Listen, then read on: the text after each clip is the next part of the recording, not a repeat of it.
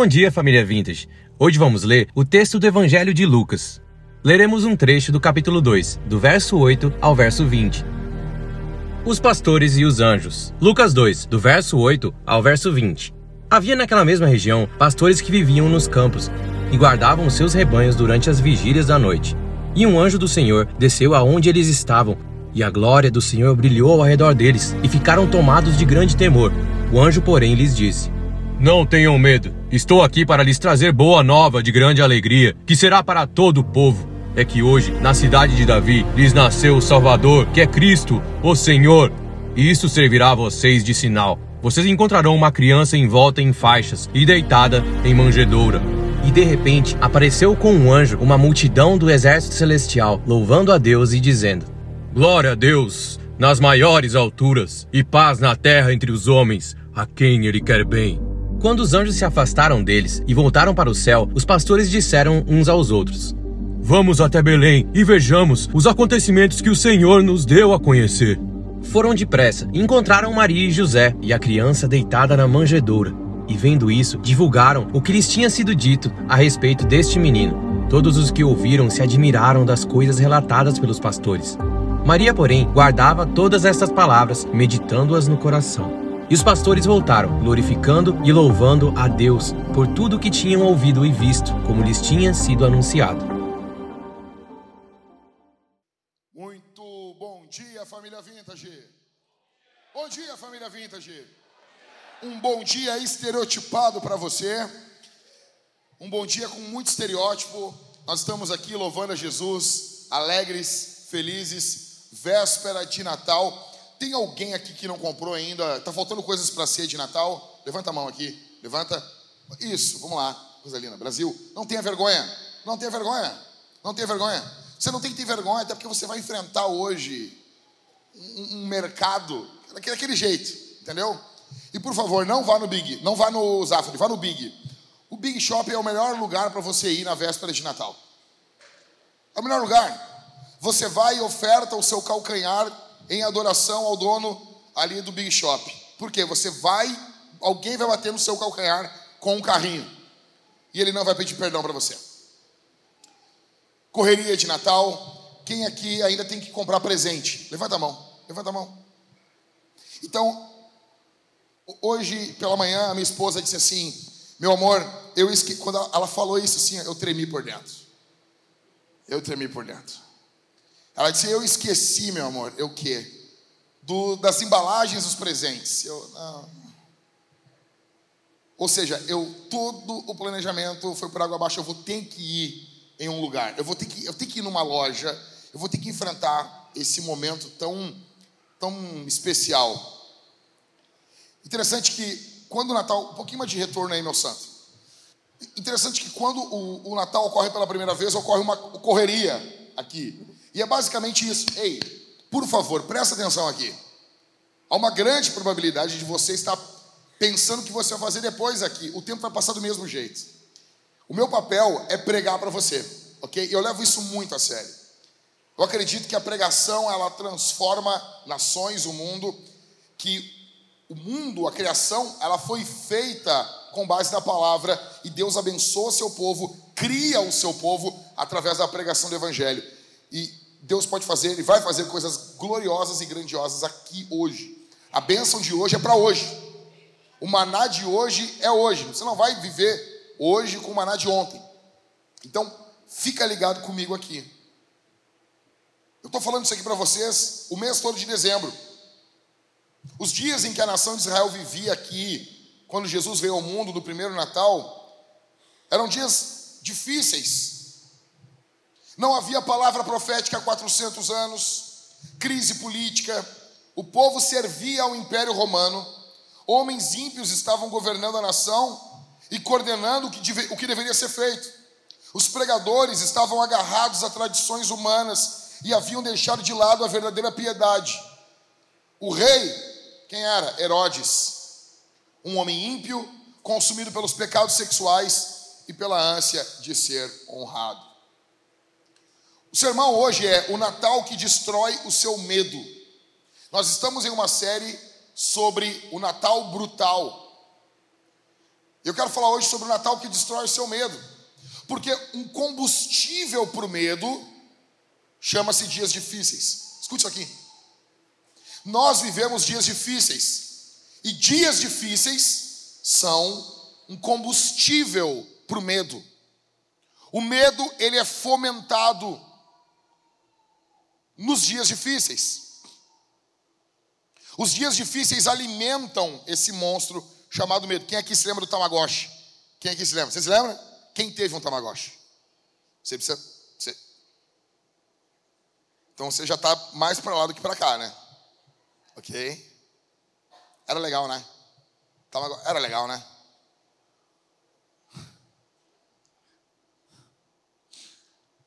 Então, você tinha que alimentar o Tamagotchi. Tem gente aqui, tem guri que ia casar e não deixava o Tamagotchi morrer. Então imagine o medo como um Tamagotchi. Os dias difíceis, eles são alimento para o medo.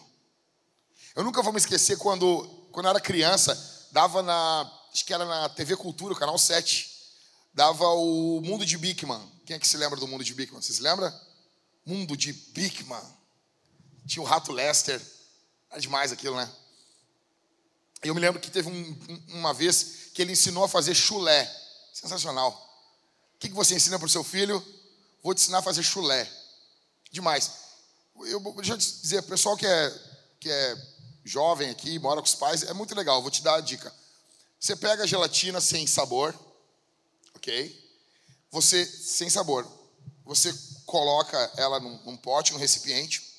Aí você vai correr, jogar futebol, treinar, qualquer coisa que faça os seus pés suarem. Aí depois você vai pegar, vai tirar o seu calçado, vai pegar um cotonete, vai passar no meio dos seus dedos e vai raspar naquela gelatina sem sabor ali. E você vai fechar essa gelatina assim e colocar num local úmido e sem luz. E daí você vai abrir isso depois de uma semana. Sensacional. O, o, as, o chulé nada mais é do que cocô de bactéria. Tá bom? E a bactéria ela vai se alimentando do teu suor, que é quase a mesma coisa que a gelatina sem ah, sabor.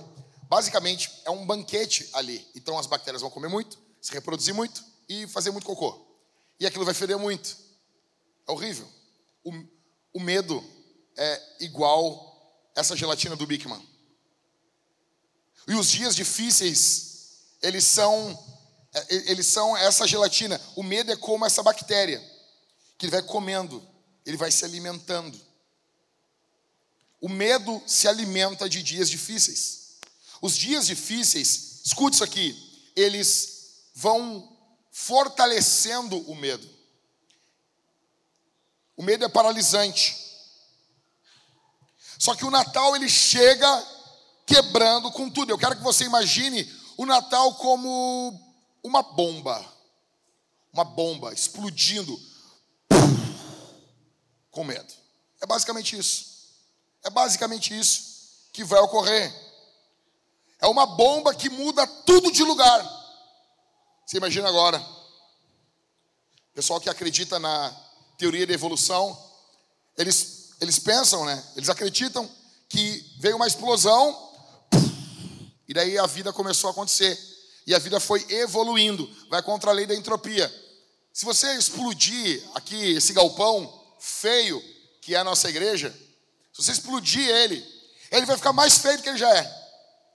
Nós congregamos no prédio mais feio do mundo. Mas vai ficar mais feio ainda, ele não vai ficar mais bonito, ele não vai evoluir. Se você pegar agora, eu vi, eu, eu vi um Reels com um, um, um, homem, ele subia na, na, na, na, ponta de uma, de uma ponte, ele jogou gasolina no corpo dele, e ele estava com os amigos dele bebendo, ele jogou fogo e pulou dentro do rio. Tu nunca vai ver uma mulher fazer um negócio desse. Eu vi um negócio assim, ó, eu não faria, mas eu, eu estaria ali, com eles ali. Eu, ah, que legal isso aí, meu. Sei, tem um negócio assim dentro da gente, dos homens, assim, que meio estereotipado, assim, sabe? Cara, agora imagina. Imagina um local com núcleos de medo. Imagina um local aqui como sendo cada cadeira aqui um núcleo de medo. Olha só, um núcleo de medo. Aí você, como que você faz para quebrar uma cadeira? Você pega ela, bate no chão, pega um pedaço de pau, bate, quebra a cadeira. Tranquilo. Agora imagine como cada uma cadeira, um núcleo de medo dentro desse ambiente, e caindo aqui em cima desse prédio uma bomba atômica. Pô, mas não precisava tanto. Era só pegar a cadeira, jogar na parede e a gente quebra ela. Alguém mais gordinho sentar nela, quebra ela. Não, o Natal é totalmente desproporcional. Então imagina o teu e o meu medo como uma cadeira. E o Natal vindo como uma bomba atômica, explodindo o medo e mudando tudo de lugar. É assim que ocorre. O texto que o Pedro leu, ele narra basicamente isso. Eu quero que você volte comigo. Se eu falasse isso para o Pedro ontem, o Pedro ia ter uma outra pedra no outro rim dele. Me deu vontade de falar do verso 1 até o verso 7. Aí eu não ia dizer, Pedro, grava para mim aí, por favor. Pedro. Então, vamos, vamos caminhar do verso 1 ao verso 7 primeiro. Então, o Natal, ele já chega mudando as coisas de lugar. Em primeiro lugar, o Natal levou José e Maria até Belém. Uma viagem de mais ou menos 130 quilômetros. Velho, é. Ah, 130 quilômetros é tranquilo. É, daqui até Lajeado, um pouquinho mais além. Estrela, talvez. Ah, Jack, é de carro, né? De carro é tranquilo, né? Agora imagina tu, tua mulher, ela grávida, sem carro, e vocês tendo que fazer uma viagem. Imagina isso. É o que está ocorrendo aqui. Aquela 14 anos, o Império Romano fazia um censo. Para as pessoas, para eles talvez, temos que ir a Belém. É apenas uma resposta a uma ação do Estado.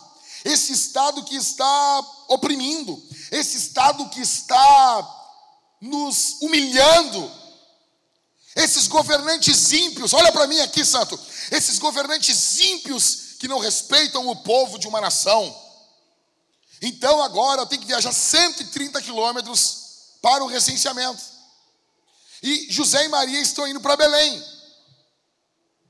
Parece que é algo comum, mas por trás disso tem uma mão trabalhando, que nós chamamos na teologia de divina providência. Eu amo isso aqui. Eu amo isso aqui. Eu amo quando os homens olham para uma situação e eles não veem Deus. E Deus está trabalhando em cada detalhe que está ocorrendo ali. Eu acho isso brutal, velho. E é exatamente o que está aqui. Deus está fazendo o quê? Deus está cumprindo a sua palavra.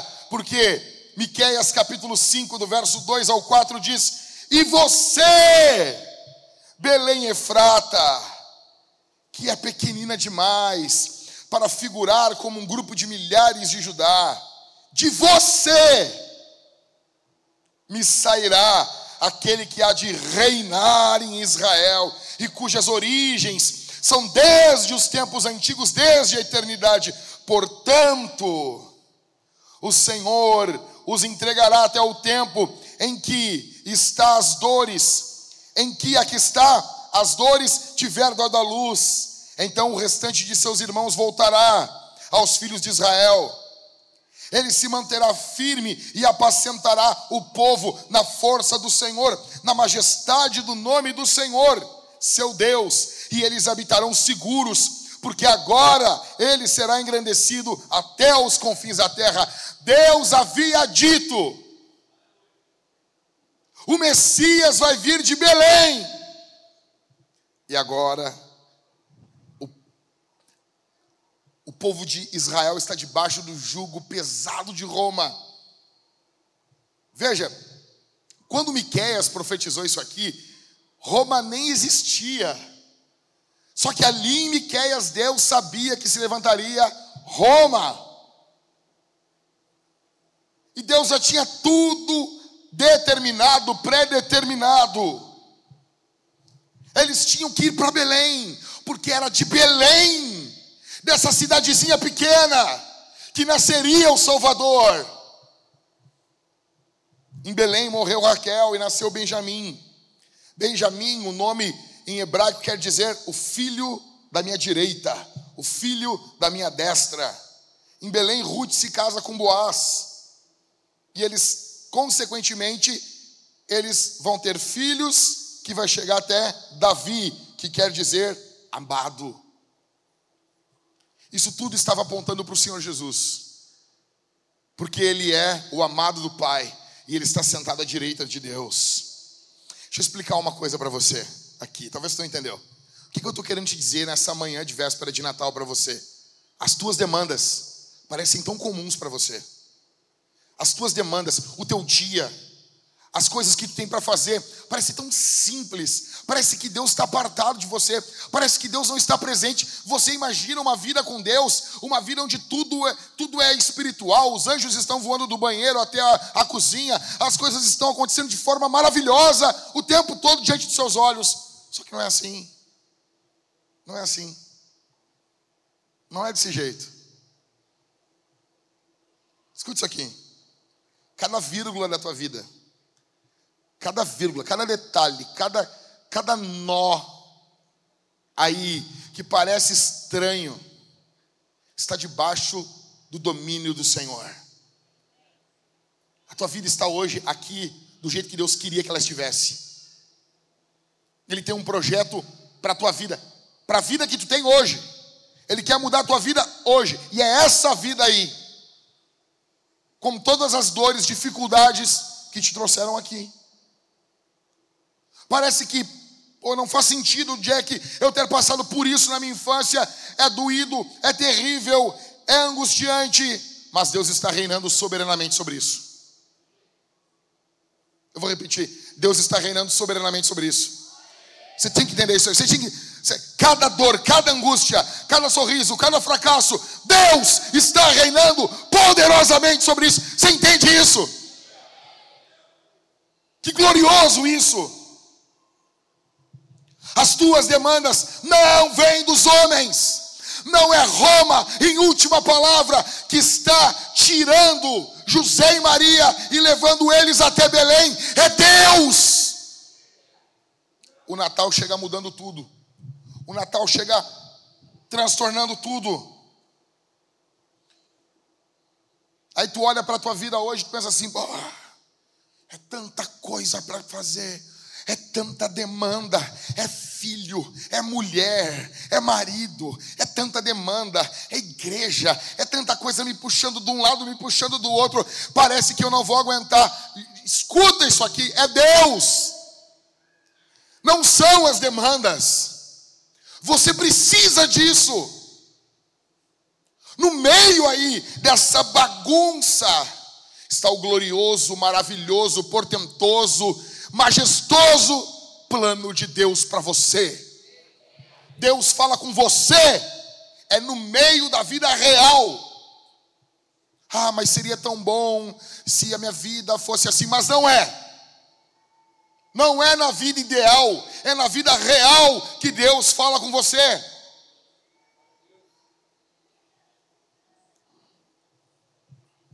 É aí no miolo dessa vida caótica que você tem muitas vezes, que Deus está forjando a tua vida, que Deus está arrancando você das garras do pecado. Escute isso aqui. A tua história, a tua história está nas mãos de Deus. A história de José e Maria não está na mão dos homens, está na mão de Deus. Parece que é Roma não parece? E é muito fácil para a gente olhar tudo isso e se identificar. Nós vivemos dias terríveis no nosso país. Vivemos dias horríveis. Quem aqui ficou sabendo do caso da. Eu não tenho nem como chamar de portal, é um. uma porcaria chamada Choquei. Quem aqui conhece Choquei? Que coisa boa, poucos conhecem. Continue assim. Tem um portal de fofoca. E esse portal de fofoca mentiu sobre uma menina, dizendo que ela havia tido um, um, um caso com o Whindersson Nunes. Resumindo, a menina tinha depressão, ela foi se explicar, fez um texto longo. O dono desse portal de fofoca ironizou o texto dela porque era muito longo, disse que não iria ler, a menina se matou. Essa semana. Veja, algumas pessoas falaram algumas besteiras em podcasts, foram perseguidas e tiveram que se mudar do Brasil. Esse caso, a menina se matou. Não teve Polícia Federal, teve nada. Os nossos governantes têm um lado. Nosso judiciário tem um lado. Parece quando você olha para tudo isso, você diz assim, cara, é... e agora? Tem um Deus reinando. Tem um Deus acima deles. E é no meio dessa bagunça. Isso que está ocorrendo é errado, tá? Não estou dizendo que está certo. É no meio de todo esse embrólio, de todo esse caos humano que Deus está impulsionando a sua igreja, que Deus está empoderando a sua igreja para pregar o evangelho e alcançar os perdidos. E o plano de Deus vai se cumprir, querendo os homens ou não. Querendo os homens ou não. Ele vai se cumprir. Então, em primeiro lugar, o Natal chega já mudando José e Maria de cidade. E segundo, o Natal, ele não só leva José e Maria até Belém, como ele traz os anjos dos céus. Aí, a narrativa bíblica, o texto fala de pastores, fala de anjos cantando. Imagina isso, um coral de anjos. Por que, que um coral de anjos canta? Escute isso aqui. O nascimento dos imperadores antigamente, nascimento dos reis, eles eram eventos poderosos. Então, você pode. Qual o nascimento de um rei que eu possa me lembrar na história, nós ocidentais temos um caso muito clássico. O do Simba. Ok? Quem aqui viu o Rei Leão? Quem aqui teve a fitinha verde? Quem teve a fita verde? Playboy. Playboy. Fitinha verde. Fitinha. Quem aqui via várias vezes a fita verde? E botava de novo. Quem aqui cantou Hakuna Matata? Quem aqui disse viscoso, mas gostoso? O que que era, o que que é Hakuna Matata? É a URGS. É a federal. É a Universidade Federal, é viver sem problemas. Os caras eram dois hip, meu. Ok? Eu vi esses dias um, um cara contando. Eu, eu, gosto de humor. Desculpa, gente, por favor, não, não se escandalize. Acho que não tem mais como eu escandalizar vocês. Não tem mais. Não tem mais, não tem o que eu faça. Ok? Mas eu gosto de humor ofensivo. Eu gosto de humor bem ofensivo, bem pesado. Aquele, aquele que a pessoa chora. Sabe?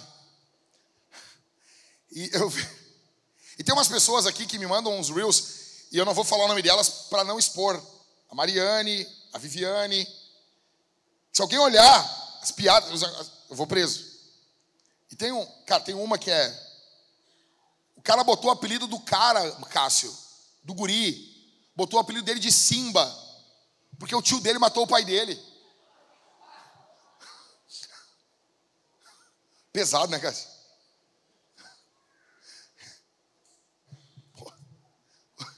E aí, Simba? Pô, pô cara, sacanagem. É que nem o cara com o cotoco ali, o apelido dele era meio saque. Pô, sacanagem, cara. Pô.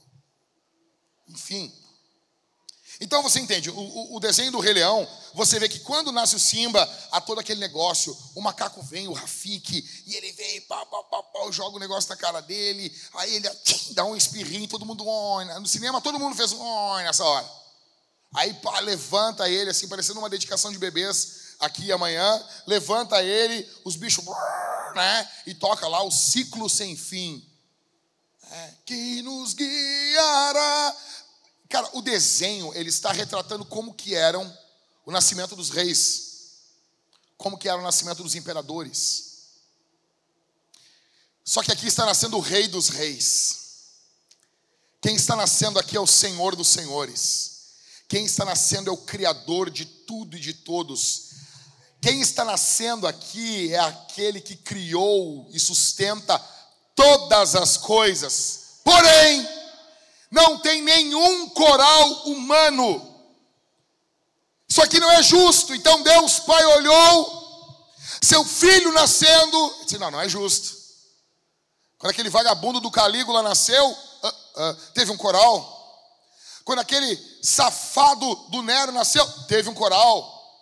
Quando reis, Xerxes, quando eles nasceram, tiveram corais. Então o que ocorre aqui? Um coro angelical vem e canta.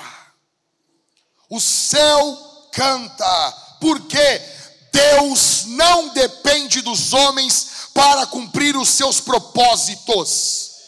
Deus não depende nem de você, nem de mim, para fazer o que Ele quer. E se Ele quiser fazer algo na tua vida hoje, Ele vai fazer, porque Ele é o Senhor.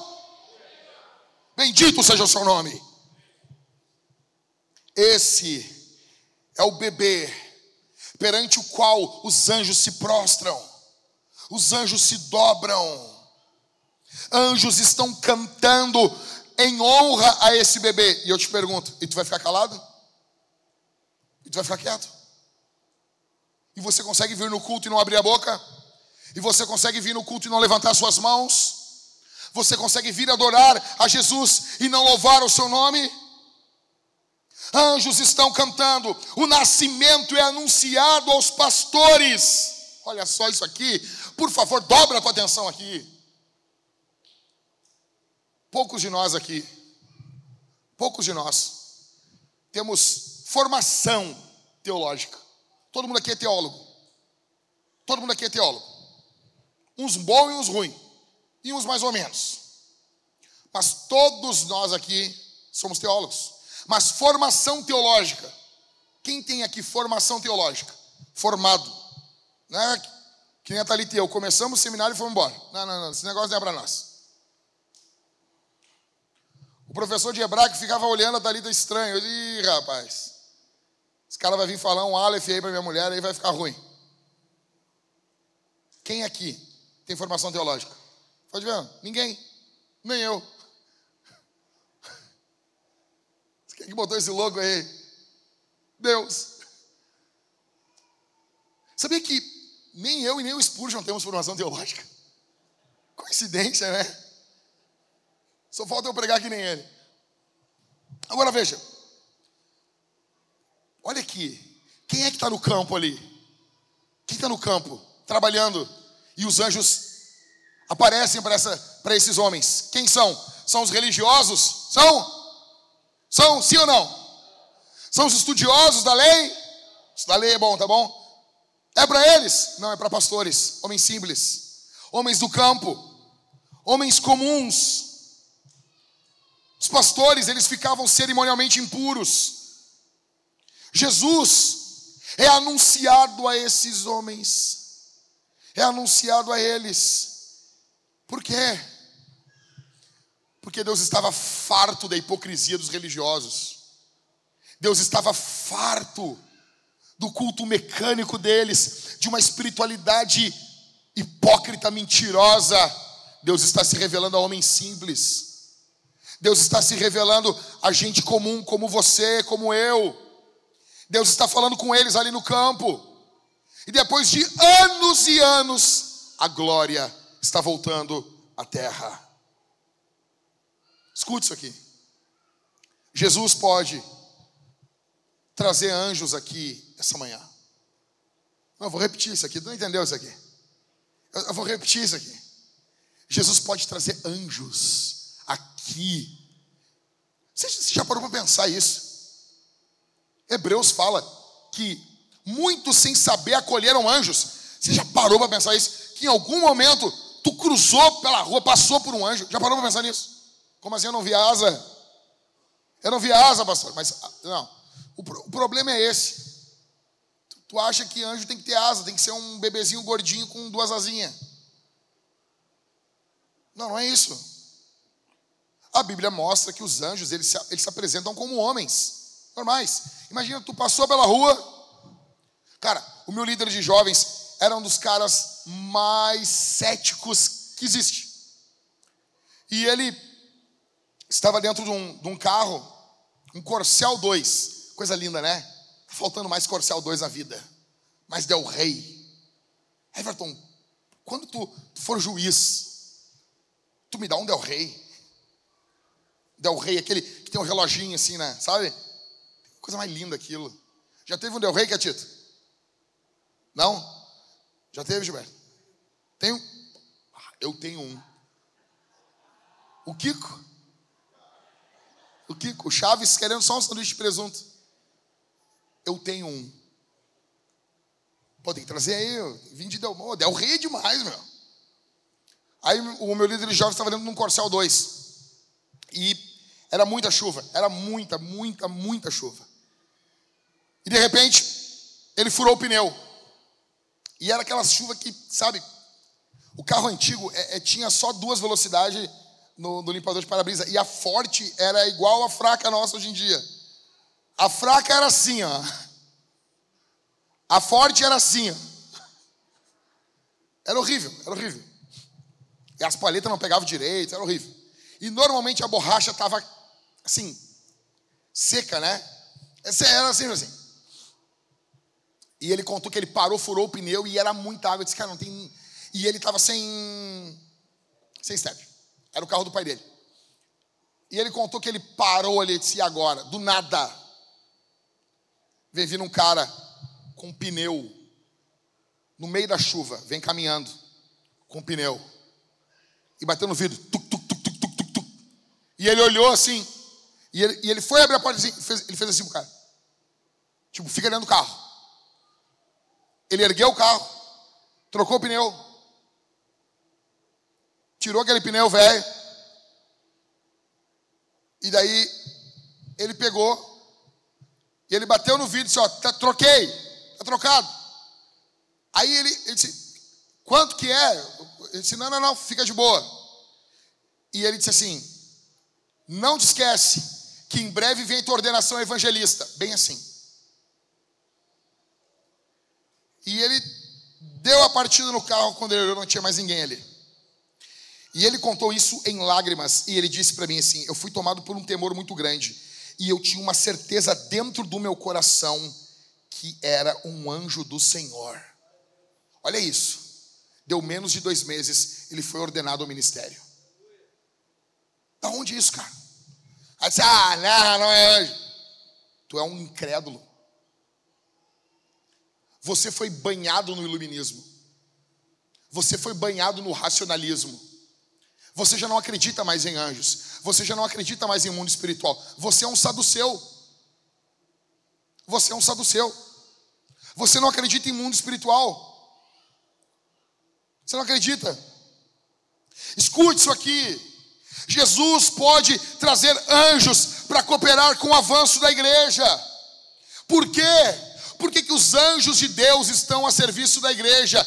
Porque o bebê que nasceu em Belém manda no céu e manda no inferno, manda sobre tudo e todos e manda na terra, manda em todos os cantos desse mundo. Esse Belém, esse bebê, ele tem toda Belém, ele tem toda Nazaré, ele tem toda Israel, ele tem todos os confins da terra na palma da mão dele. Como disse John Piper, o universo é como um amendoim no bolso de Deus. Bendito seja o seu nome. Bendito seja o seu nome. Se é para Jesus, aplaude mesmo.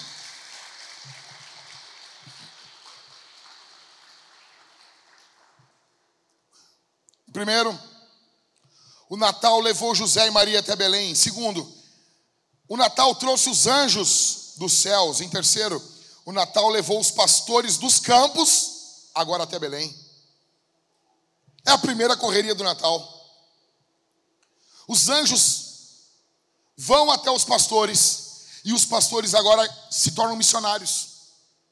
Os pastores querem pregar.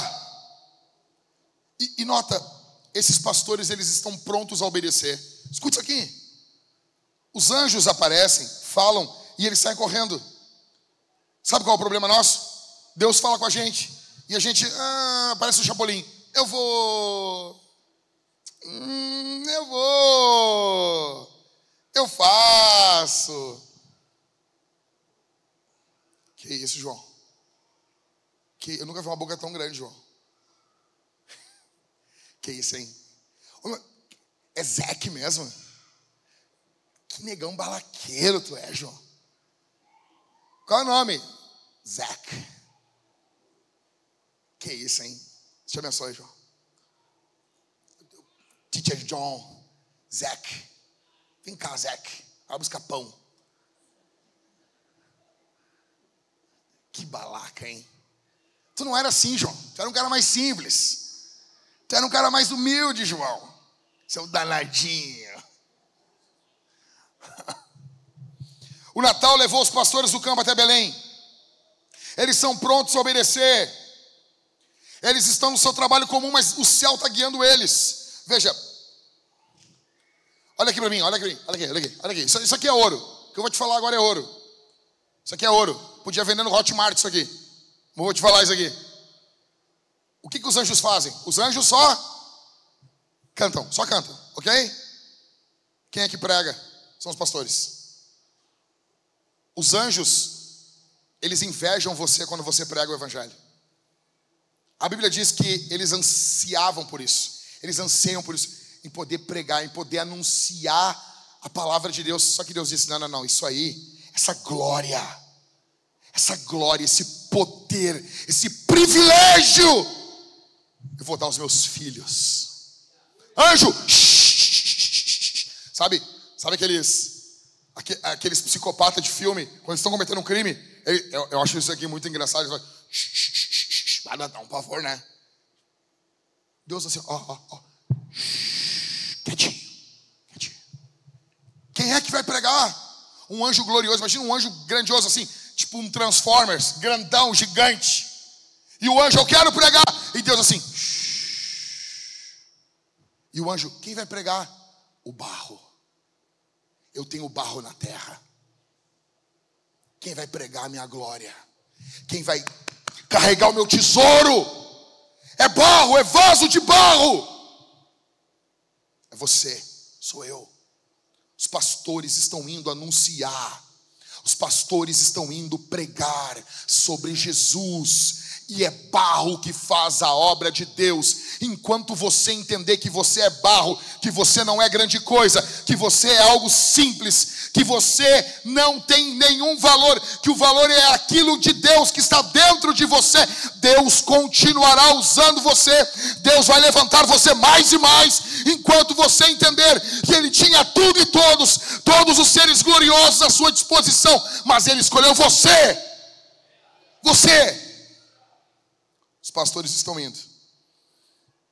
Estão testemunhando. Escute isso aqui. Tem um mundo que tem que te ouvir, cara. Você vai ouvir grandes professores de filosofia dizendo o que? Se cale. Fica quieto. Não fala. Deus está tá dizendo para você, não sou eu, é Deus. Está dizendo, fala. O mundo tem que ouvir a tua voz. Levanta e fala. Levanta e prega. Levanta. Chama o arrependimento. Ah, mas eu não sei, a pessoa não vai se arrepender. É o Espírito Santo que vai cooperar com a tua pregação. É o Espírito Santo que vai cooperar com a tua mensagem. Prega, fala, anuncia e Deus vai se encarregar do resultado. Deus vai dar resultado sim. Confia. Esse bebê, ele manda em José, ele manda em Maria, ele manda nos anjos, ele manda nos pastores. Eu pergunto, ele manda em você? Ele manda na tua vida? E primeiro, o Natal levou, tirou, né, José e Maria e levou eles até Belém. E segundo, o Natal ele trouxe os anjos do céu, ele, ele movimenta os anjos. Terceiro, O Natal agora, ele leva os pastores do campo, dos campos, até Belém, em quarto e último. O Natal pode arrancar e destruir todo o teu medo. O Natal não apenas movimenta os anjos, movimenta Maria, movimenta os pastores. O Natal pode movimentar o teu medo. Talvez eu estou pregando para pessoas aqui, olha aqui para mim, que você passou o ano de 2023 atormentado pelo medo. O Natal pode mudar o teu medo. Leia comigo do verso 10 ao verso 11. O anjo, porém, lhes disse: O quê? O quê? Mais alto, mais alto, mais alto. Os anjos estão dizendo o quê? Não tenha medo. Imagina isso. É engraçado, né? Agora o pessoal fica colocando. Velho, os anjos. É, as pessoas sempre tinham a imagem de um anjo do quê? Uma criança gordinha, loirinha. É tipo um descendente de italiano interior. Que fala chimarrão. Ok? É tipo uma criancinha do interior, assim. Chimarrão. Lá de Ivoti. Lá de Igrechinha. Onde tu nasceu? Eu nasci em Igrechinha. Eu gosto de chimarrão. Leite. Leite é muito bom, quente. Gosto de cuca. ok? As pessoas imaginavam os anjos desse jeito. Aí a Bíblia vem e mostra. Agora o pessoal está mostrando como os anjos eram: cheio de olho, parecendo um bicho, um animal. Aí os anjos aparecem assim. Quando os anjos descem à terra, aparência humana. Mas às vezes em visões gloriosas, uma visão louca. Os anjos aparecem aqui, os caras começam a tremer de medo. O que, que os anjos dizem? Não tenha medo. Verso 10. Continua comigo aí, continua comigo aí, meu santo. Por que não ter medo? Tem um porquê que a gente não tem que ter medo? Cadê a Bíblia? Cadê a Bíblia, Mariana? Cadê a Bíblia, gente? Cadê a Bíblia? Para que não ter medo? Por que, que não tem que ter medo? Verso 10, capítulo 2, verso 10 de Lucas. Não tenha medo, por quê? Não é para ter medo, eu estou trazendo uma notícia boa para vocês. Eu tenho uma notícia boa. Uma notícia que tra traz grande alegria. E essa notícia boa é para todo o povo, não é só para vocês. Verso 11 vai dizer o que, por que, que não é para ter medo. Vai. É que hoje, hoje, olha só, não é amanhã, não foi ontem. O céu chega na hora. A resposta de Deus chega na hora. Olha isso aqui, velho. Você está esperando uma resposta de Deus, você está esperando Deus fazer algo na tua vida, e você pensa, Deus está atrasado, Deus, Deus esqueceu de mim. O céu chega na hora, cara. Calma, calma, meu santo, calma, minha santa, calma, ó, ó, calma, bebê. Deixa eu chorar, deixa eu chorar. Pode chorar. Se eu fosse o bebê, eu chorava junto também, fazia a segunda. Irmãos, 35% dessa igreja são crianças. Fiquem tranquilos. Olha para mim. Não tenha medo. Por que não ter medo? Por causa dessa boa notícia. Jesus nasceu. Isso aqui deveria alegrar nós aqui hoje. Olha para mim aqui. Mano, fica tranquila com a criança aí. Isso aqui deveria alegrar nós aqui hoje. Não tenha medo, porque você não está sozinho. Jesus nasceu. Ah, Jesus nasceu, escute isso aí, tempo. Dane-se que você escute isso aí. A notícia é tão boa que tem que repetir todos os dias.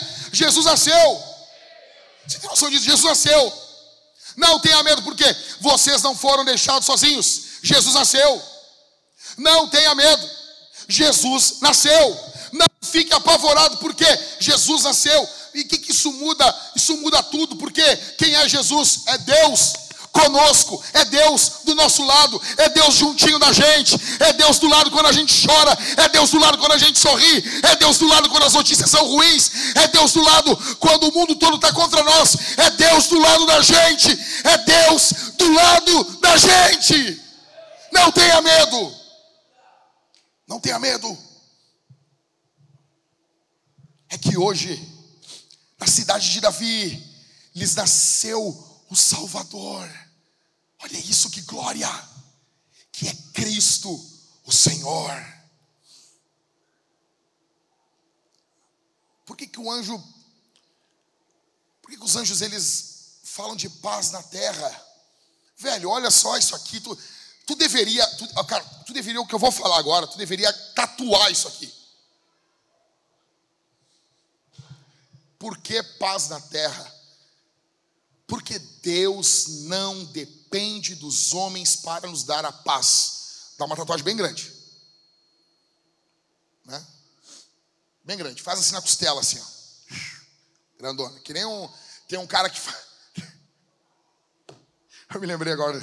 E pior que o cara tem a tatuagem. Ele falou uma frase tri grande e os caras começam a rir dele. Vocês vão ver, é é um, um coach aí eu tenho uma frase tatuada. E ele falou uma frase trilonga, Mariane. Trilonga. e os caras ficam rindo dele. Ah, ó, o cara vai. E pior que ele tem mesmo. Os anjos. O que, que os anjos estão falando aqui? Paz aonde?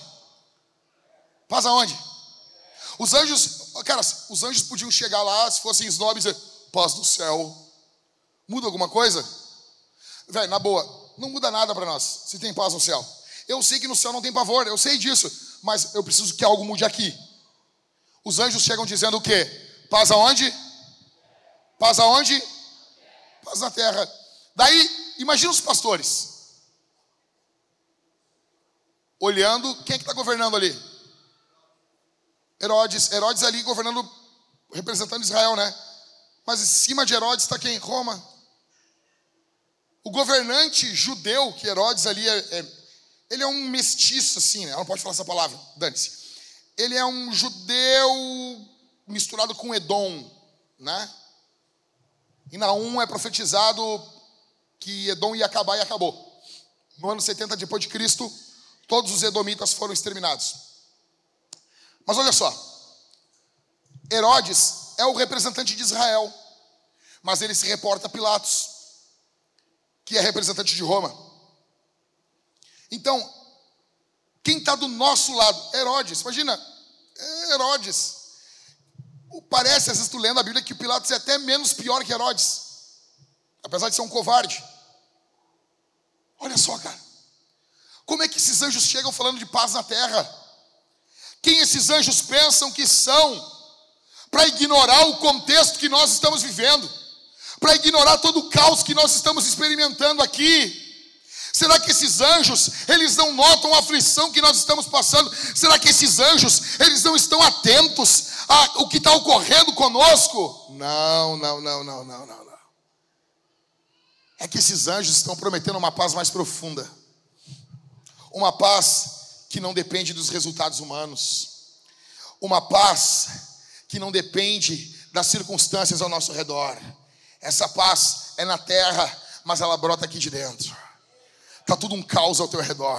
As coisas estão caóticas. Notícias ruins pipocando o tempo todo. A maldade crescendo. A angústia, mentira, fofoca, desgraça. E aqui dentro tem paz. Os anjos chegam cantando no meio de todo esse caos. É por isso que o crente canta. É por isso que o crente canta. É por isso que, que evangélico ama cantar. Os anjos que louvaram na criação agora estão louvando no início da nova criação. Eu estou caminhando para o final, presta atenção aqui. Eu quero te dizer três coisas. Três coisas que a Xuxa não te contou.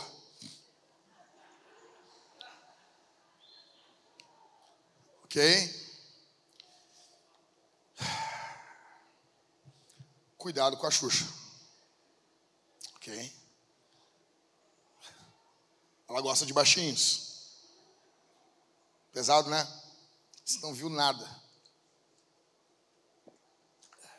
Primeiro, primeira coisa que a Xuxa não te contou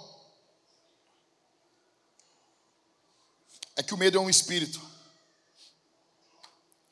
2 Timóteo capítulo 1, verso 7. Porque Deus não nos deu espírito de covardia, espírito do medo, mas de poder, de amor e de moderação. Olha só isso aqui. Às vezes o medo e a ansiedade, elas, nem que seja uma parte delas, é espiritual. Nem tudo é físico, nem tudo é químico. O problema é que você e eu, nós somos seres que queremos definir o ser humano com base na biologia. Nós queremos definir isso. Nós queremos encerrar o homem com base na biologia. E a biologia, ela define uma parte do ser humano. Ela não define tudo. Ela não explica uma porção de coisas. O homem, ele foi criado à imagem de Deus. E nós temos uma parte espiritual também. Nós somos um ser com uma parte física e uma parte espiritual. E às vezes, o medo, a ansiedade que nós sentimos, eles são, eles podem ser decorrentes da situação, mas muitas vezes eles são decorrentes de uma opressão diabólica. Veja, a Bíblia ela vai nos mostrar espírito de medo. Apocalipse capítulo 9, do verso 1 ao 11, nos mostra demônios atormentando e causando danos às pessoas. Isso envolve pavor, isso envolve medo. Então, em primeiro lugar, o Natal quer destruir esse medo que você, que você tem, que você experimenta, que você sente. A vinda de Cristo precisa destruir esse medo, esse medo do futuro, esse medo do amanhã, esse medo que paralisa você. Veja, eu não estou dizendo que a partir de agora você vai sair daqui e vai pular num bang de jump. Não é isso que eu estou dizendo. Quem aqui já pulou de paraquedas? Ninguém? Ninguém pulou? Não é para você sair e pular, ok? Tá bom? Segue a tua vida do jeitinho que tá. Eu não estou dizendo isso. Eu estou falando de medos infundados. Em primeiro lugar, o medo é um espírito. E segundo, você substitui o medo pelo amor de Deus. Você precisa expulsar o medo e confiar no amor do Pai. Olha o que diz 1 João capítulo 4, verso 18. No amor não existe no amor não existe? Ou você experimenta o amor do Pai, ou você tem medo. É isso. É isso. É assim. Pai, o pai, escuta, o pai, crianças que são criadas com pai presente, elas são crianças com menos medo, elas serão adultos mais destemidos, serão adultos que estarão mais prontos. Se tem uma coisa, um papel que eu tenho na minha casa, Veja, lá em casa eu também troco fralda. Tá bom? Não tem esse, esse negócio de, ah, homem não troca fralda, não vai cair tuas bolas. Não vai cair tuas bolas. Para com isso.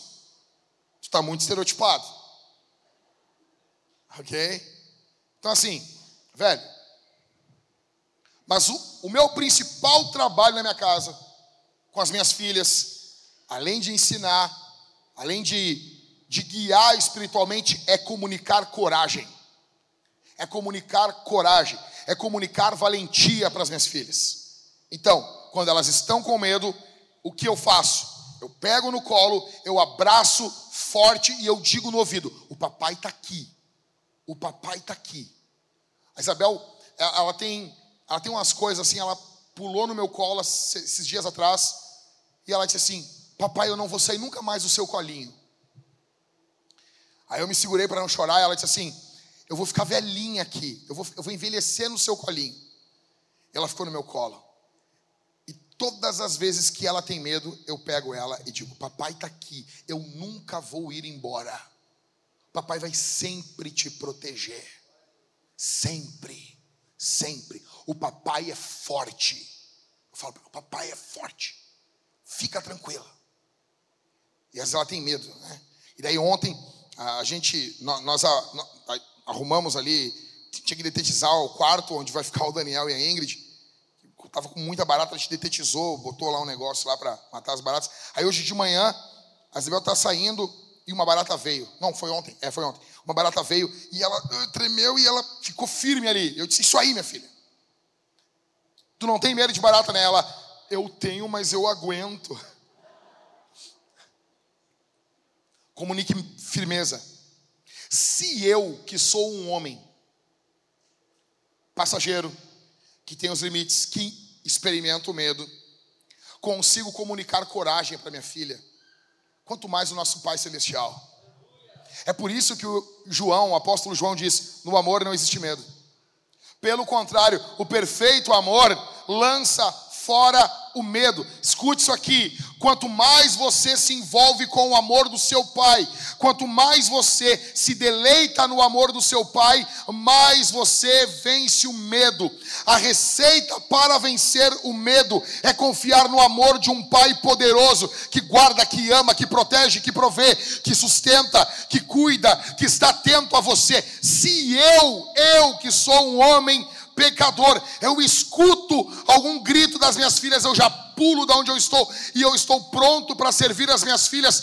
Quanto mais o nosso Pai celestial, que não tem sombra de variação, não tem mudança nenhuma, que enxerga dentro dos nossos corações. Eu quero aqui nessa manhã que você se deleite nesse amor, que você experimente esse amor, que você abrace esse amor e que todo medo seja expulso da sua vida pelo poder desse amor, pelo poder do nosso irmão mais velho Jesus. Você substitui o medo pelo amor do Pai. Por isso que Jesus falou: não se turbe o vosso coração, não fiquem com medo. Uau, isso é demais, isso é demais. Primeira coisa que a Xuxa não te contou, ela nunca te falou isso. O medo é um espírito. Em segundo, você substitui o medo pelo amor de Deus. Em terceiro, a morte é lucro. Repita comigo. A morte. Não, tá muito ruim. Repita bonito, estufando o peito. A morte é lucro.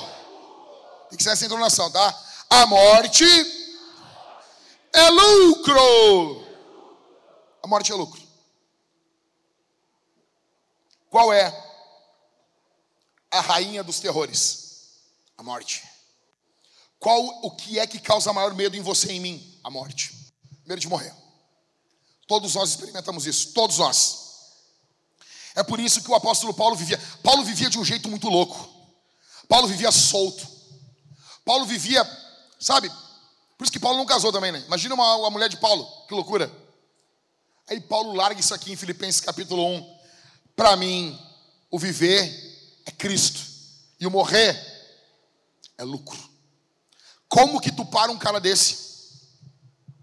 Como que tu paralisa um homem desse? Escute isso aqui. O maior medo tem que ser vencido hoje por você e por mim. Ou no mínimo nós temos que startar hoje uma luta contra esse medo. Você e eu temos medo de morrer. Nós temos que vencer isso. Nós precisamos vencer isso. Volto a dizer, eu não estou dizendo para você se expor a perigos banais para você sair daqui agora, ah, eu não tenho mais medo de morrer. Glória a Deus, que nem pararam o cara na freeway e o cara estava dirigindo a 198 km por hora. A polícia parou o cara e disse: Por que tu está correndo desse jeito? Ele é para secar o carro. Homens, homens, só os homens aqui, fala a verdade. Isso não faz muito sentido na tua cabeça? Pior que faz. Tu lava o carro, o carro está molhado, não dá vontade de dar uma aceleradinha a mais? Fala a verdade, cara. Sim. Sim. Tá, não a 198 km por hora. Talvez teu, teu quid não chega tanto. Eu não estou falando agora para tu sair daqui. Ah, eu tenho o amor do Pai. Não, não é isso que eu estou dizendo. Mas eu estou dizendo. Por favor. Vamos, vamos jogar limpo aqui? Eu vou pedir, eu vou pedir que você repita mais um negocinho. Faz esse favor para mim. Pô, eu tenho que ter uma moralzinha contigo, né? Eu tenho que ter uma moral contigo, por favor, né? Olha só. Repete assim. Um dia, a morte vai me derrotar. Um dia, eu tive um sonho uma vez que eu estava, que eu via uh, um caixão de dentro. São sonhos muito legais assim. E eu, e eu vi os caras, as pessoas jogando terra por cima. Eu falei, é sensacional. Eu acordei com alegria no coração. Um dia, repete, um dia, a morte vai me derrotar. Mas, mas, glória a Deus, Jesus derrotou a morte. Jesus derrotou a morte. Essa é a boa notícia. Vamos jogar limpo aqui. Um dia a morte vai nos derrotar. Certo puritano disse: disse uma frase fenomenal: A morte veio e tomou o nosso irmão de nós, mas Jesus foi e tomou o nosso irmão da morte. É exatamente isso que Jesus vai fazer com você e comigo. Escuta aqui: Jesus quando consolou a irmã de Lázaro, ele disse o que? Eu sou a derrota, eu sou a desgraça, eu sou o choro. Ele disse: Não, eu sou a ressurreição e a vida e a vida, a morte vai ser vencida por nós no último dia, porque Cristo venceu a morte no terceiro dia. Bendito seja o seu nome. Satanás pegou Judas, queria pegar Pedro também. Veja, o diabo sempre quer pegar alguém que anda com Jesus, sempre.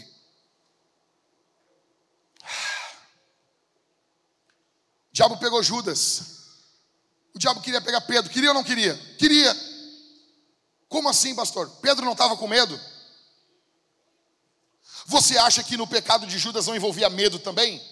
Medo de ser preso pelos romanos? Pedro também tinha esse medo. O diabo sempre vai tentar pegar os servos de Deus com o medo.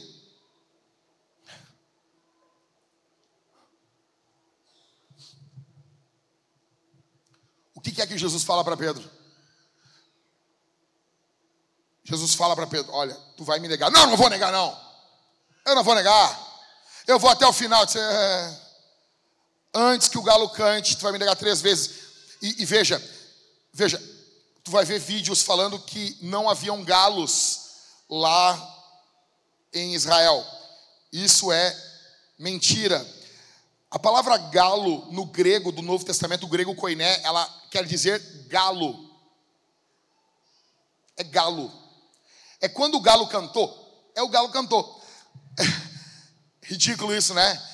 Eu vi um vídeo, não, porque eu sabia que você entendeu errado a história do galo o tempo todo. Mentira, eu entendi certo. Tu é um fanfarrão. É galo, sim. Talvez um galo cinza. Só, aqui ó, isso aqui não é motivo de orgulho.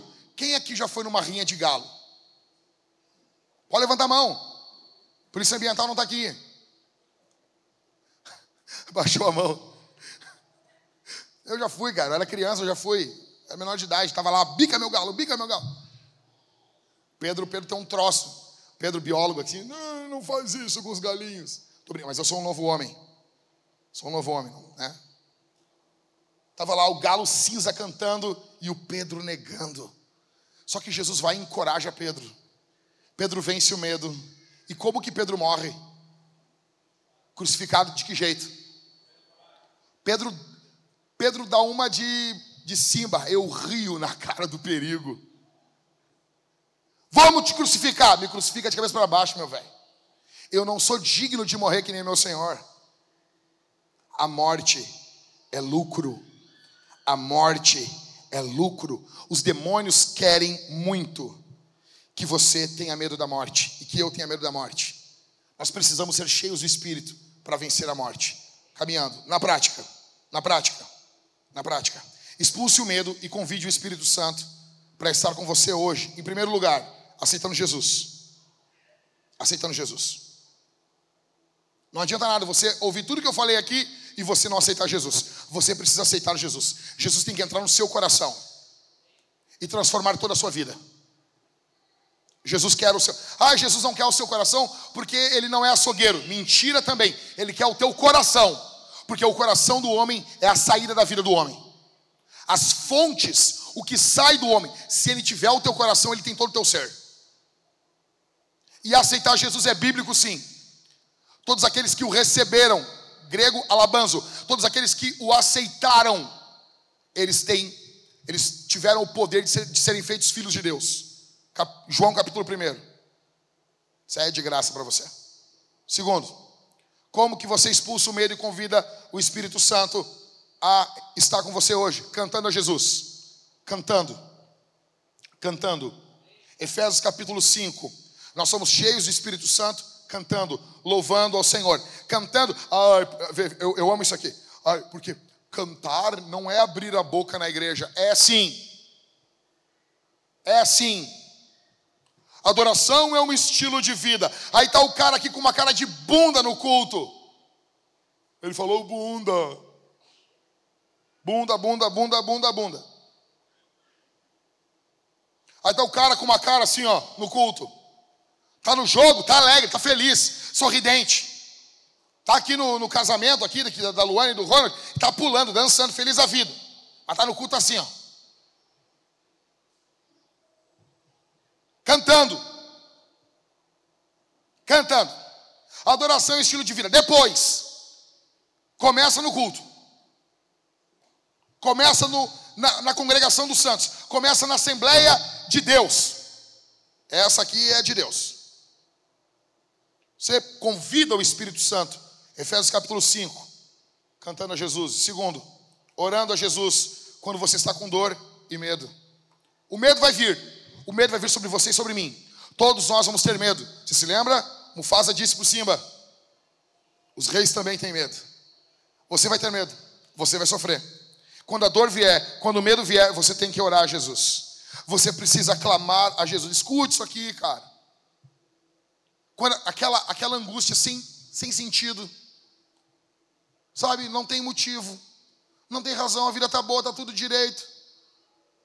As pessoas, quando vão aconselhar você, elas falam assim: ó, fica bem. Aí tu, pá, tá bom, agora eu tô bem. É muito legal isso, né? Tu tá ferrado, a cabeça cheia de dor, de, de ansiedade, e a pessoa assim, fica bem. Aí tu, Hum, é verdade. Quando essa angústia vier sobre você, olha aqui para mim, cara.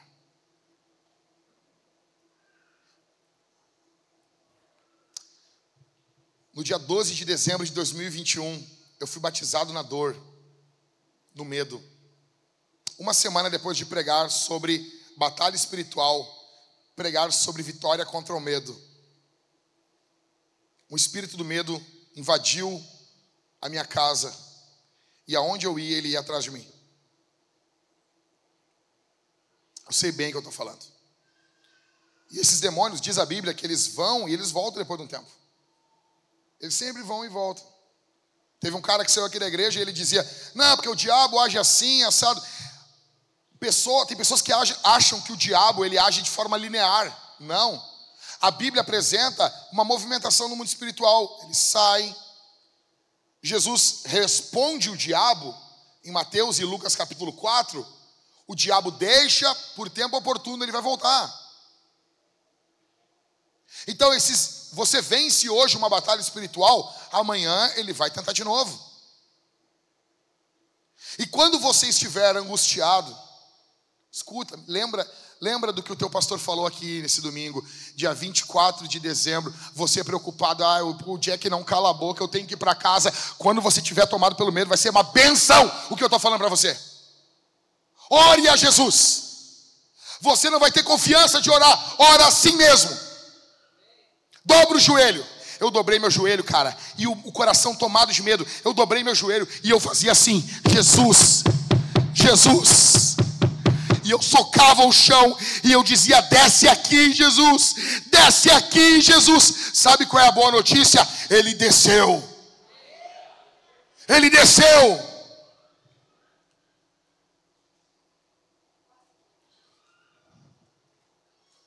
Quando o espírito do medo vier, terceiro, ore a Jesus. Em quarto, leia a Bíblia.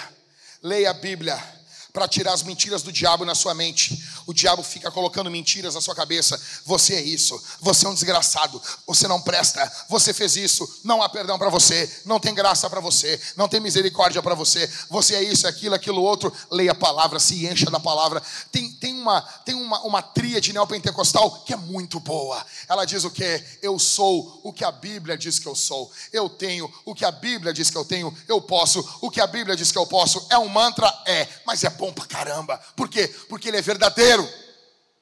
Porque ele é verdadeiro. E parece, se isso aqui tivesse vindo da pena de Metal Harry, você estava feliz. Se isso tivesse vindo da pena, talvez, uh, de John Knox, os presbiterianos estavam felizes. Mas talvez porque foi um neopentecostal que falou, não presta. Presta sim. Quem eu sou não é definido pela cultura, é definido pela Bíblia. Pela Bíblia. Ah, mas eu sou totalmente depravado. É, eu sou. Mas agora, pega, faz um favor para mim. Faz um favorzinho para mim. Pega todos os termos que os apóstolos usaram nas cartas se dirigindo à igreja. Você só vai encontrar eleitos, santos, amados, justificados, eleitos no amado, predestinados, justificados, glorificados. É isso que você vai encontrar. Veja, escute isso aqui. Ó, presta bem atenção que eu estou falando, para não dizer que eu estou dizendo uma outra coisa. Escuta, escuta. Isso aqui é teologia. Teologia reformada purinha. Em nenhum momento das cartas, os apóstolos chamam a igreja, os membros, de pecadores. Eles são pecadores, eles são pecadores. Tem que falar rápido aqui, porque se o cara edita rápido na internet, Deus já tirou de contexto. Nós somos pecadores, nós somos totalmente depravados. Eu olho para tu tem uma cara de depravado. Essa cara de depravado aí eu não me engano, tá? Fica olhando com uma carinha assim, não vem. Então depravado, tá? Dario está me olhando diferente hoje aqui. Então veja. É óbvio. Só que a forma que os apóstolos lidam com a igreja lida com a igreja com a sua identidade agora em Cristo. A nossa identidade em Cristo é outra. É outra. Por quê? Depravado é a minha identidade em Adão. A minha identidade em Cristo é amado, eleito, perdoado, justificado. Você tem noção disso, cara? Quer entender mais disso? Ouve minha série em Efésios. Quem é você? Eu falei só sobre isso. Leia a Bíblia. É tudo isso para dizer, leia a Bíblia, ok? Quem é que terminou a leitura bíblica esse ano? Tem uns aí, por favor, né? Dá tempo ainda. Ah, pastor, o senhor não botou a foto. Nós não botamos a foto, né, amor? A gente terminou no dia de ação de graças. Atrasou um pouquinho, mas a gente terminou no final de novembro. Terminamos, tem que fazer uma foto. É que assim, quem aqui de você, quando vai bater uma foto, a tua mulher não quer bater porque ela não está maquiada? Homens, já aconteceu com vocês? É assim? É assim? Ah, mas eu vou bater com a cara lavada. O que, que é cara lavada? O que é cara lavada? Quinto. Como você expulsa o espírito do medo? Questiona a tua mente. Pensou um negócio, questiona. Uma burguinha. Ah, eu estava lá quando veio, ouvi uma voz para me matar. Uma, uma burguinha. Mas por que não fala com essa voz? Mas vai lavar as tetas com que suco? Que me matar, rapaz? Vai lavar as virilhas com álcool? Tá pensando o quê? Questiona, confronta, prega para tua mente. Sexto, como que você vence o medo? Congregando com o povo de Deus. Hebreus diz que nós congregamos para não desanimar. Está desanimando? Vem congregar. Vem para a igreja. Nós precisávamos de um Salvador. Você e eu precisávamos, você e eu estávamos aflitos. Adão não tinha como nos salvar. Adão só derrubou a gente. Nós precisávamos de um de um de um homem melhor que obedecesse no jardim. Jesus obedeceu no jardim do Éden. Abel não tinha como nos salvar, porque o sangue de Abel clama para condenação. Nós precisávamos de um sangue melhor que clamasse para nossa salvação. Jesus, ele é um verdadeiro e melhor Abel. O sangue de Jesus clama pela nossa justificação. Abraão não era suficiente para nos salvar. Nós precisávamos de um missionário maior, que não apenas deixasse a sua terra, mas que deixasse o céu. Jesus é um Abraão maior e melhor. Ele deixou o céu para vir, nascer, viver morrer e ressuscitar no teu e no meu lugar. Bendito seja o nome de Jesus. Eu não sei você, mas quando eu falo de Jesus, sabe, os guris agora estão tudo me imitando esses sem vergonhas, esses relaxados. Eles gravam o vídeo no, no, andando de carro, aquele Gabrielzinho é um vagabundo, vai lá em casa, come minha comida, pega meus charutos, sem vergonha. E eles estão dirigindo, andando de carro, e eles ficam assim, ó, olha aqui, olha aqui. Ah. Esses vagabundos aí, ó. Mas quando eu falo de Jesus, ó. Ah. Isaac não era suficiente. Nós precisávamos de alguém que se sacrificasse por nós. Jesus é o verdadeiro e melhor Isaac. Jesus foi sacrificado por nós. Olha aqui para mim, olha aqui para mim. O que, que é que o anjo falou para Abraão? Agora eu sei que tu me ama, porque tu não negou o teu próprio, porque tu não negou o teu próprio. Dá para a gente dizer isso para Deus? Pai, agora eu sei que tu me ama. Por quê? Por quê? Fala, fala, fala, fala, fala. Porque Deus não negou o próprio filho por você. Com essa cara de ego aí. Deus amou você. Deus amou você. Amém? Até quando você, minha irmã, está com a cara lavada, que eu não sei ainda o que é isso. Cara lavada. Enfim. Jacó não era suficiente. Nós precisávamos de alguém que recebesse o golpe de Deus no nosso lugar. Jacó recebeu o golpe de Deus, foi golpeado no Vale de Jaboque, mas Jesus foi golpeado por Deus na cruz, por causa dos nossos pecados. Jesus é um Jacó melhor, mais poderoso e mais glorioso. José não era suficiente, nós precisávamos de um homem que não apenas perdoasse o erro dos seus irmãos, nós precisávamos de um rei que perdoasse a nossa traição. Jesus é um José maior e melhor, que perdoou os nossos pecados. Moisés, ah, Moisés, tu quase conseguiu, mas tu não era o suficiente. Nós precisávamos de um mediador melhor do que Moisés, que retirasse a nossa culpa. Então, Jesus é o verdadeiro e melhor Moisés, ele é a rocha que foi espancada em nosso lugar. Bendito seja o nome de Jesus. Davi não foi suficiente. Nós precisávamos de um rei puro, não de um rei adúltero. Nós precisávamos de um rei puro que derrotasse o gigante do medo, da culpa, do pecado no nosso lugar, que destruísse o gigante do inferno. Davi não conseguiu, mas Jesus conseguiu. Jesus é um Davi maior e melhor. Sansão não foi suficiente. Nós precisávamos de um homem que causasse pavor nos nossos inimigos. Sansão diz a Bíblia que ele pegou os portões da cidade e andou por alguns quilômetros. Quando você vê isso, você pensa: uau, que treinamento, que bíceps, que condicionamento físico. Só que Sansão está apontando para Jesus, por quê? Porque Jesus arrebentou os portões do inferno e ele disse: A minha igreja eu estou edificando, e as portas do inferno não prevalecerão contra ela. Ele arrebentou os portões do inferno. Jesus é um Sansão maior e melhor. Jonas não foi suficiente. Nós precisávamos de alguém que fosse lançado também, mas não como Jonas foi lançado no mar. Nós precisávamos de alguém que fosse lançado na ira de Deus para morrer em nosso lugar. Jesus foi jogado diante da ira de Deus por causa do teu e do meu pecado. Jesus é um Jonas maior e melhor.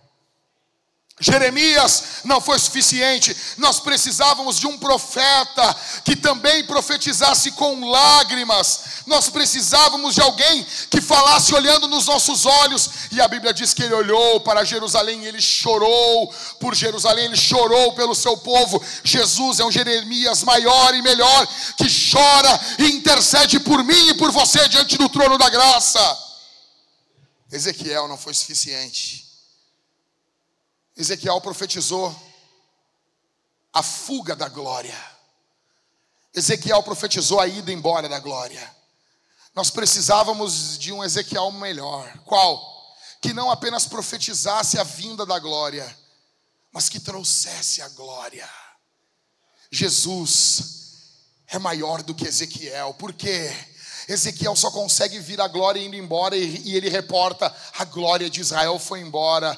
O nosso Jesus, ele traz a glória de Deus para dentro do templo e agora a glória de Deus brilha, bate, pulsa aqui dentro. Você, pecador, falho, limitado, agora você tem a vida de Deus dentro de você. Isso é Natal, isso é Natal, isso é a glória de Deus vindo sobre pastores do campo, pessoas como você, simples que está aqui essa manhã. A glória de Deus vem sobre você, a presença de Deus vem sobre você. Jesus está aqui, é tudo sobre Jesus. Jesus é o Deus conosco, Ele está conosco aqui, Ele está presente aqui. Bendito seja o seu nome. Eu encerro, de verdade, de verdade. Acabou. Fechei a Bíblia. Dizendo que Jesus é o Deus conosco. E com uma citação que eu falo desde o primeiro Natal na Vintage. Matthew Henry diz: Pela luz da natureza, vemos Deus como um Deus acima de nós. Pela luz da lei, o vemos como um Deus contra nós. Mas pela luz do Evangelho, nós o vemos como Emanuel, Deus conosco, em nossa própria natureza, o que é ainda melhor, a nosso favor. Olha para mim aqui. Olha aqui para mim. Deus está do nosso lado. Tu tem, tu tem noção do que, que é isso? Se Deus é por nós, se Deus é por nós, se Deus é por nós, vintage. Existem pessoas contra a igreja? Sim ou não? Sim ou não? Existe ou não existe? O inferno é contra a igreja? Os governos são contra a igreja? Até alguns pastores são contra a igreja. Sim. O que que Paulo fala? Paulo disse: Deus é por nós, ah, o inferno é contra nós, ah, o Roma é contra nós. Paulo fala isso? O que que Paulo diz? Se Deus é por nós. Mas, mas, Paulo, e, e, e, e o diabo? Daí Paulo, quem? Dourado? Olha, foi boa, Léo. Foi boa, Léo. Quem é dourado? O que, é que Paulo está fazendo aqui? Coitado dourado. Eu... É por isso que nós nunca vamos ter um atleta de Cristo aqui na igreja. Né, Léo? É por isso que os atletas de Cristo não querem vir aqui. Paulo está fazendo o quê? Tá, imagina Paulo sentado dando uma coletiva assim: tá, Paulo, olha só, a gente leu aqui Romanos e, e tu diz aqui que se Deus é por nós, quem será contra nós? Paulo, e o diabo? Aí, Paulo, Diabo? Quem? Quem? Não, Paulo, e, e Roma? E Paulo, imagina com a, com a, cara ali do, do, do, do Maico. Quem? Quem? Diabo? Roma? Quem? Se Deus é por nós. Se Deus é por nós. Se Deus é por nós. Por que, que Paulo diz isso? Paulo diz para do Natal. Porque agora Deus está do nosso lado. Deus está junto com a gente. Deus está na nossa natureza. Deus não está distante. Deus conhece o que é dor. Deus conhece o que é choro. Deus sabe como as coisas estão tocando. Deus não está gritando de longe mandamentos. Ele veio aqui, se submete ao que ele falou e caminha ao nosso lado. Isso é Natal. Natal vem destruindo todo o teu medo. Natal vem arrebentando o teu medo. Talvez você está aqui com medo. Talvez você veio aqui e você tem medo. Talvez você está aqui com angústia, com tristeza. Você não sabe nem como vai ser a tua noite de Natal. Você não sabe como que as coisas vão ocorrer. Deixa eu dizer uma coisa para você. Jesus vai estar do teu lado. Jesus vai estar junto com você. Jesus vai estar do teu lado. A esposa do Felipe, a Zanda, está aqui ou está lá atrás? Deve estar servindo. A Zanda fez uma cirurgia no olho. Por isso, cara, que eu eu tenho pavor de crente mimimi. Crente que fica criando criando coisa para ter atenção. Porque isso desvia a gente de pessoas que precisam de atenção. A Zanda ia fazer uma cirurgia no olho. É ceratocone, é isso? Ela, é isso? Ela e o Halisson, talvez mais alguém aqui, não sei, tem essa, não sei se é uma enfermidade no olho. E ela é muito nova. E ela ia fazer a cirurgia no olho. Na época, o Felipe foi ver para doar uma córnea de olho para ela. Esses são os homens estereotipados da vintage, que estão dispostos a doar os pedaços para as esposas. Ah, coisa linda isso. Aí no dia da cirurgia, Thalita e eu fomos até o hospital. O pastor não tem como estar em todos os momentos da tua vida, mas tem momentos que a gente precisa estar. Nós chegamos lá, momentos antes dela entrar na sala de cirurgia, e eu peguei as mãozinhas dela, e ela disse assim: Pastor, eu estou com medo. Porque o Felipe, o Felipe, ele, se tem uma coisa que o Felipe comunica, é loucura e coragem. Ok? No meu celular está escrito Felipe Cortisol. Só que o Felipe não ia entrar na sala de cirurgia com ela, então ela estava com medo. Porque o Felipe comunica coragem para ela. Ele encoraja ela, encoraja o filho dele. Ele comunica valentia. E ela disse assim, pastor, começou a chorar. Eu estou com medo. Eu vou estar sozinha dentro da sala de cirurgia. Eu vou estar só na sala de cirurgia. Na hora, com o coração cheio de fé. Eu segurei as mãozinhas dela pequenininha. Eu disse assim: Zanda, ovelhinha de Jesus, o teu Cristo, ele vai estar dentro da sala de cirurgia do teu lado. Do teu lado, é Deus conosco, está junto com a gente quando a gente tem medo, quando a gente fraqueja, quando a gente peca, tá junto, tá do lado, caminhando do lado. Essa mensagem do Natal que explode o medo. É por isso que o Natal é brutal. O medo vem sobre você. O medo vem para te oprimir, vem para fazer ameaças. Não fale isso, não diga isso. Jesus vem poderosamente e destrói e explode o medo. Por quê? Porque Ele é Deus conosco. O que a gente vai fazer agora? Vamos responder isso aqui. A gente vai cantar. O que, que é isso, cara?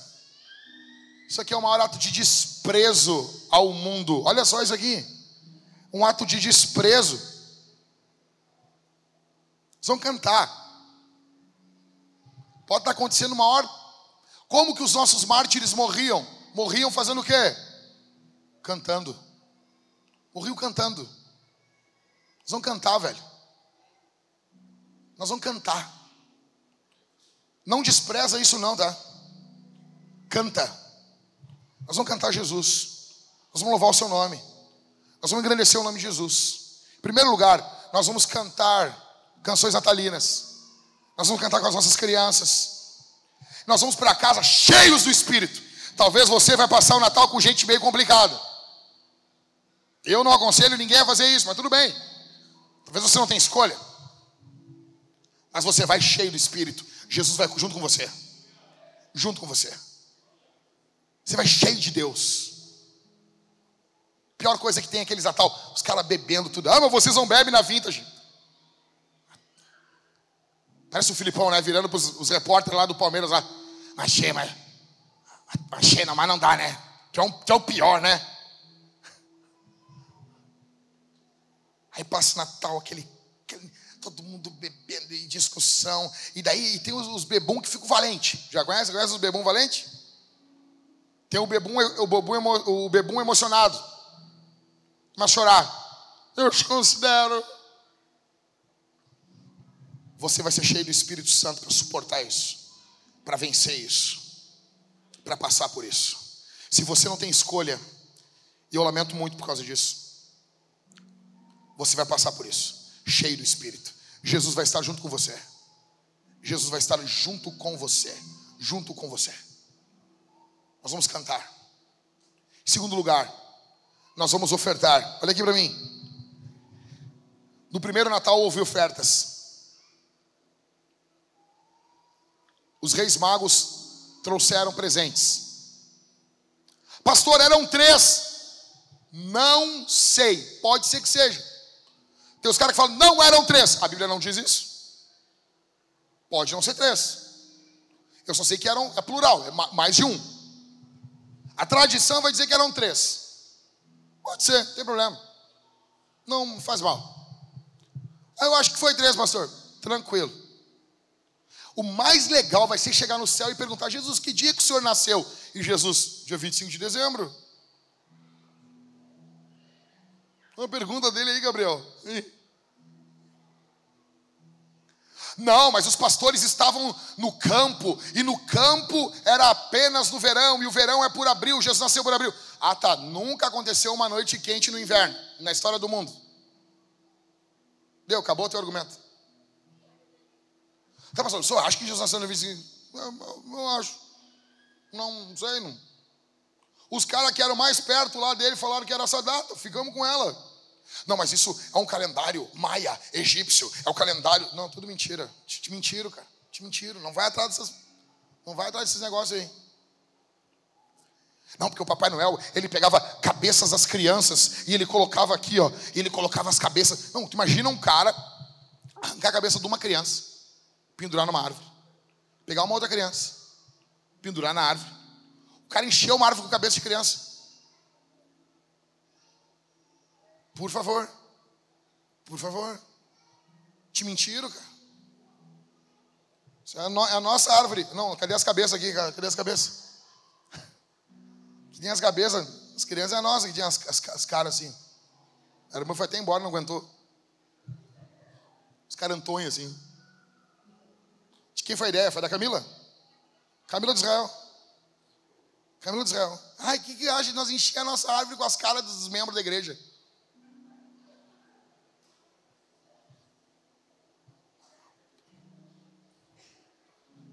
Não, a, a, a, querida irmã se mudou para uma igreja, deve, deve, ter vendido as bolinhas na outra igreja também. Cada Natal vai em duas igrejas, imagina. Tadinha.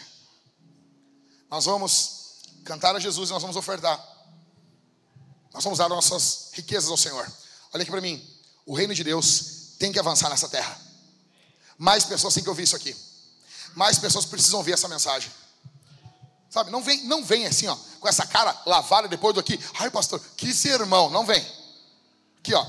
Mete a mão no bolso para a gente poder comprar uma boa aparelhagem de som, a gente pagar essas jossa aqui, para a gente poder arrumar esse local, ter uma transmissão bonita, punk, para a gente alcançar mais pessoas. Amém? Amém mesmo? Amenzão? Ok. Em terceiro, nós vamos comer e beber com Jesus. Esse Cristo nos convida a fazer parte da sua família. Nós teremos dois irmãos aqui desse lado. É um casal? Não sabe? Nós teremos um casal desse lado. Porque teve uma vez que eu falei: nós teremos um casal aqui, veio o Guilherme e o Catito. Aí os caras, ah, igreja inclusiva. Não. Desse outro lado nós teremos mais um casal. É um casal aqui também? Casal, casal. Teremos um casal desse lado aqui. Você vai vir pedindo perdão pelos seus pecados, porque Ele perdoa você. Ele perdoa você. E você vai vir e vai comer e beber do Senhor. Se você já aceitou Jesus, se você vai se batizar amanhã, já pode participar da ceia hoje. Pode, pode, pode, pode. Pode, pastor? Pode, pode. Vai se batizar amanhã? Pastor, deixa. Você vai vir pelo corredor, agradecendo a Deus. Olha aqui para mim. Eu namorava uma menininha. Eu tinha uns 13 anos, 14. É. Eu namorava uma guria e ela era de igreja. Amiga da Thalita. Mas eu não era crente. E ela era da igreja. E eu sempre gostei da igreja. E eu namorava com ela. Aí eu disse para ela assim: Raquel, eu quero ir no culto. Tem culto hoje, era terça-feira. Eu quero ir no culto. Aí ela, não, hoje não pode. Mas por quê? Hoje, hoje é Santa Ceia, namorando o ímpio.